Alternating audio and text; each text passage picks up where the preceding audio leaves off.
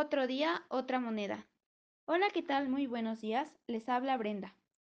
Ya sea que nos sintonicen desde Spotify, YouTube o nuestra posible cuenta de Facebook. Como todos los días, hablaremos de un tema sugerido en sus comentarios y por su interés.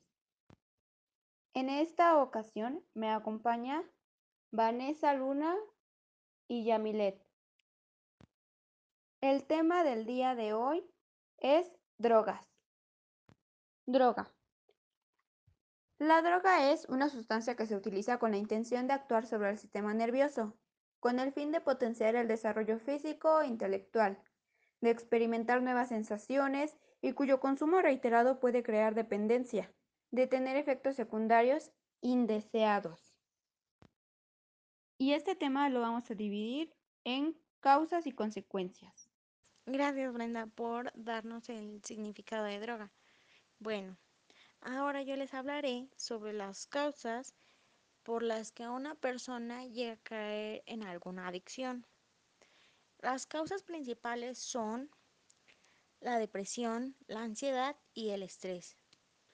Pero bueno, y para que las puedan entender un poco mejor, les voy a definir cada una de ellas. La depresión se puede definir como una enfermedad grave y común, la cual llega a afectar a una persona tanto física o mentalmente en el modo de sentir y pensar, ya que esto provoca el deseo de alejarnos de nuestra familia, de amigos, de trabajo o hasta puede llegarnos a afectar en el modo de que nos alejemos hasta de la escuela en el momento de ya no querer ir.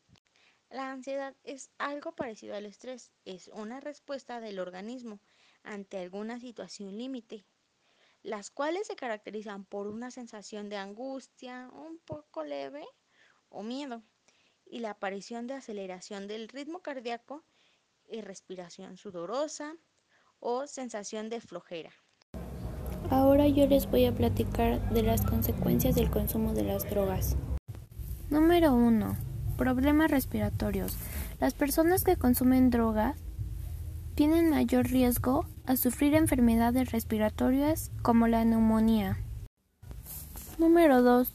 Ansiedad e insomnio. Las drogas pueden alterar la calidad del sueño, generando ansiedad nocturna o pesadillas. Número 3. Debilitamiento del sistema inmune. Esto causa que sean más susceptibles a enfermedades e infecciones de todo tipo. Número 4. Daño cerebral generalizado. Esto puede inferir con la memoria, atención y forma de decisiones. Número 5. Alteración del humor. Estas personas pueden pasar de estar relajadas a sentirse irritadas y agresivas. Número 6. Disfunción sexual. Provoca disfunción eréctil tanto aguda como prolongada. También existen distintas formas de que podamos darnos cuenta de que una persona ha caído en una adicción. En este caso yo solo le hablaré de siete formas de darnos cuenta. El primero es el aspecto físico. Esto se debe al sangrado nasal o al aspecto deteriorado de una persona. También frecuentemente los adictos tratan de disimular sus adicciones aplicando sustancias que pueden ocultar el olor que ésta produce. Puede ser con pastillas para el aliento o perfumes. La segunda es el cambio en el estado de ánimo. Esta fundamentalmente es la irritabilidad o la depresión. Son a menudo una señal clara que existe en algún aspecto que afecta al comportamiento el comportamiento normal de alguna persona. La tercera es en el cambio en el desempeño laboral y escolar. Esto quiere decir que suelen conllevar una mayor distracción y, una baja, y un bajo rendimiento en el trabajo. En el caso de los adolescentes, el rendimiento académico. La cuarta es el cambio en las relaciones familiares y sociales. Esta es con un mayor aislamiento o cambio de amistades. Esto quiere decir que pues no están ya, o sea, se empiezan a separar de las personas con las que estaban más a menudo. En la quinta es el cambio en las pertenencias y pues ámbitos de consumo Un ejemplo simple puede ser la aparición de dinero sin algún origen lógico o también puede ser la de envoltorios sospechosos que pues se llegan a ver o así. La sexta es el cambio de la rutina diaria.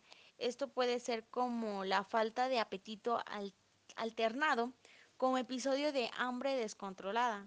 Y el séptimo y último es el problema, bueno, problemas de salud que se frecuentan o molestias físicas tales como dolores de cabeza, resfriados frecuentes, rojez en los ojos e irritación de garganta y pueden existir algunos otros este, problemas que tenga alguna, eh, bueno, esta persona que tenga alguna adicción.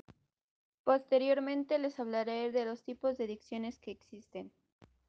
La adicción de conducta es principalmente la adicción a videojuegos, sexo, al trabajo, al Internet e incluso a la religión. La adicción de ingestión se divide en dos, las cuales son químicas y de comida. Ingestión química se refiere al alcohol, cocaína, marihuana, éxtasis, heroína, a sedantes hipnóticos o a la nicotina. Ingestión a la comida puede ser un comedor impulsivo o hasta la bulimia o anorexia.